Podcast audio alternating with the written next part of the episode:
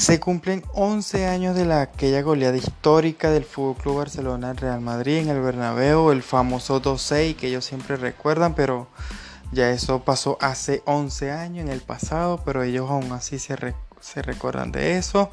Pero nosotros como madridistas venimos y nos acordamos de las tres Champions consecutivas, las cuatro en cinco años y nos dicen que porque vivimos del pasado, pero ellos sí lo pueden hacer, pero así es esta gente y no se les puede discutir porque ellos son los inventores del fútbol, según ellos. Bueno, este no es el tema que quiero hablar, pero mm, me puse a, hablar, a ver el partido esta mañana, ese 2-6, para recordarme un poco aquella, aquella humillación. Y me pregunté qué, qué se haría en ese bastardos que jugaron de titular y entraron como suplente, que hicieron fue una cagada, de pana hicieron fue una cagada. Me volví a refrescarme viendo el partido y eso fue una cagada espectacular. Pero, ¿qué, qué pasaría con aquellos jugadores? ¿Qué fue de su carrera el después de ese 2-6? Así que vamos a averiguarlo y bienvenido a este nuevo podcast. Bueno, en el arco teníamos a Iker Casilla. Sabemos que eh, Casilla es historia como, o sea, es historia tanto a nivel de Real Madrid o de club, a nivel mundial. Para mí es el mejor arquero de la historia porque no vi jugar a la araña negra.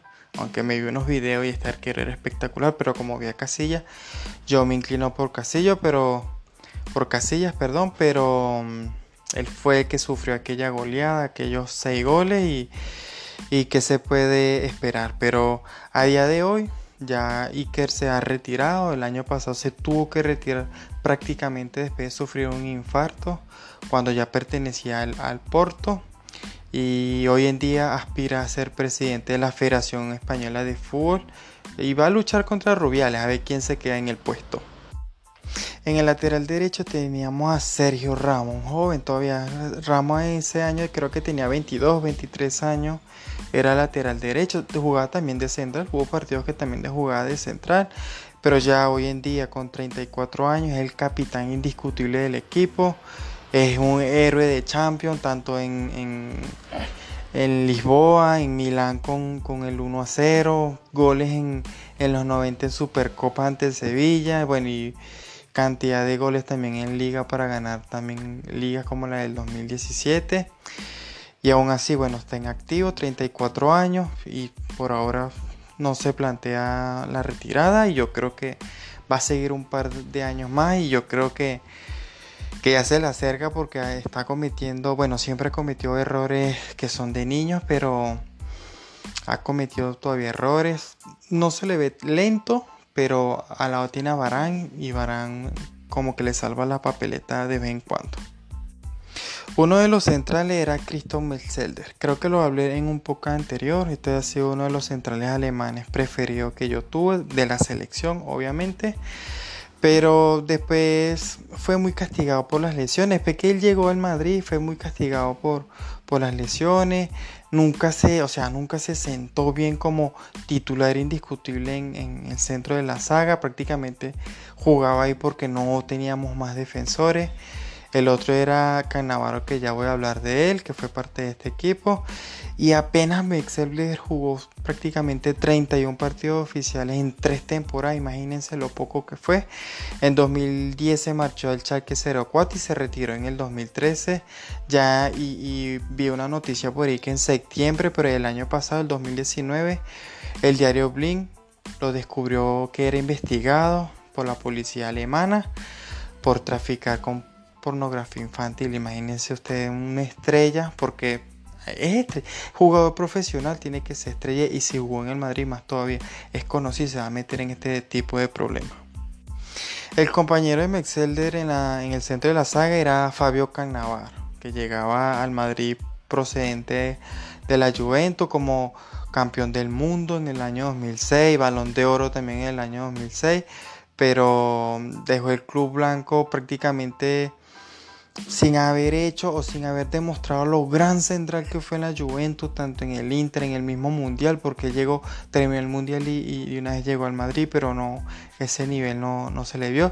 Se llegó, se fue del Madrid en el año 2009, ese mismo año llegó otra vez a la Juventus y se retiró en el, en el 2011, pero en la fila del Al-Ali y actualmente es entrenador de un equipo en China. Como lateral izquierdo teníamos o colocaron en ese entonces al argentino Gabriel Heinz. Fue fichado por el Madrid desde el Manchester United en el año 2007. Pero nada, el, argentino abandonó el, el, Bernabéu en el año 2009 después de, esta, de este desastre de temporada y se fue al Olympique Marsella y mm, al acabar aquella temporada también se fue al, a New, me parece, creo que duró varios años en el Marsella y se retiró como futbolista profesional en el año 2014 para empezar como su, o sea, empezar como entrenador, la carrera como entrenador.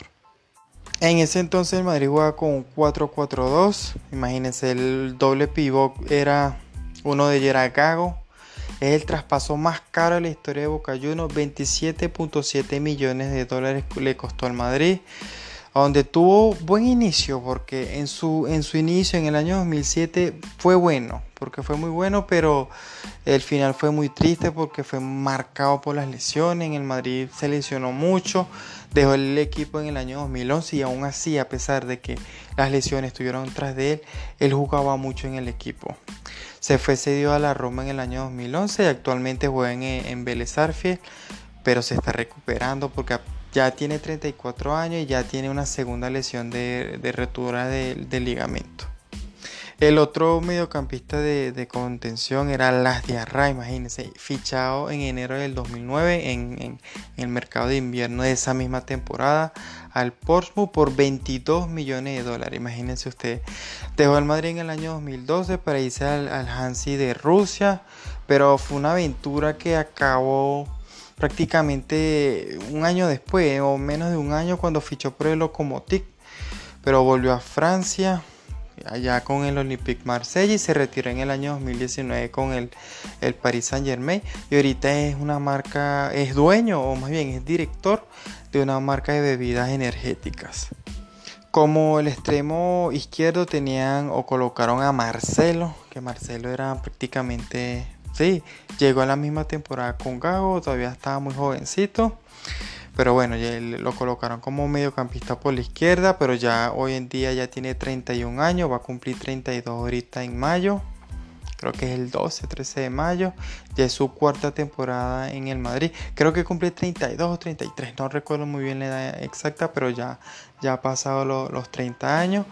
Y bueno, ya es uno de los referentes, ya es historia en el Madrid. Ya creo que lo ha dado todo por el Madrid, pero ya estas dos últimas temporadas son quedaron por detrás de la ambulancia, como digo yo, pero siempre fue protagonista en todas estas temporadas que estuvo en el Madrid, menos ya las dos últimas, pero ya yo creo que su legado en el Madrid está llegando a su fin. Y como el mediocampista por la derecha, el conocido que explotó en otro equipo, pero en el Madrid no lo pudo hacer, Arjen Robben.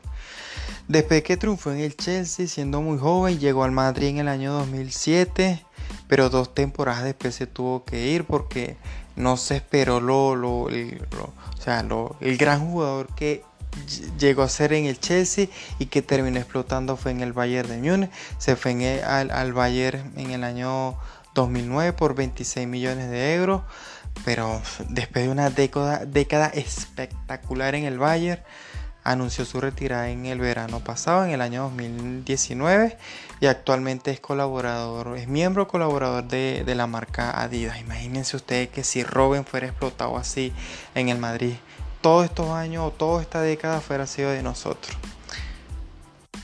Y en ese, en ese partido el Madrid jugó con dos delanteros, uno de ellos era el Pipita Higuaín, yo les voy a hacer claro, cuando llegó Higuaín a mí no, no me convencí, o sea, metía goles, aquella liga de las remontadas, pero a mí nunca me convenció Higuaín como delantero centro, menos.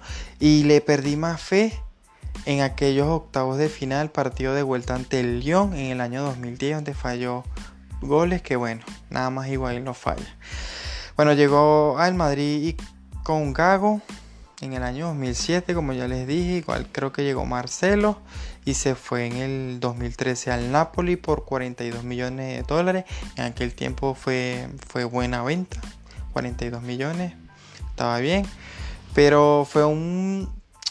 Después del, del Napoli hizo un, un polémico traspaso a la Juventus, porque sabemos que el Napoli y Juventus son rivales, pero en el 2016 llegó a la Juventus, pero y se convirtió como en el, en el tercer jugador más caro en la historia del Madrid tras Bale y Cristiano Ronaldo, pero después de la llegada de CR7 a la Juventus se tuvo que ir, o sea, este jugador es como Morata, ve que le llega a alguien mejor y deciden irse y bueno, no pelean por su por su puesto, pero yo creo que Higuaín no, sea, Higuaín es un delantero más hasta allí. Después que se fue de la Juventus, se fue al, al Milan a préstamo. Creo que primero el Chelsea y después al Milan. Los dos fueron a, cedidos, pero no, no, no, no, no vio vida en esos dos equipos y volvió a la Juventus y donde aún permanece, pero juega de vez en cuando. Pero bueno, ahí está Higuaín todavía. Y el otro delantero del Madrid en ese partido era el actual capitán, que era Raúl. Jugó 10, 16 años en el Madrid. Es considerado uno de los mejores jugadores de la historia del club.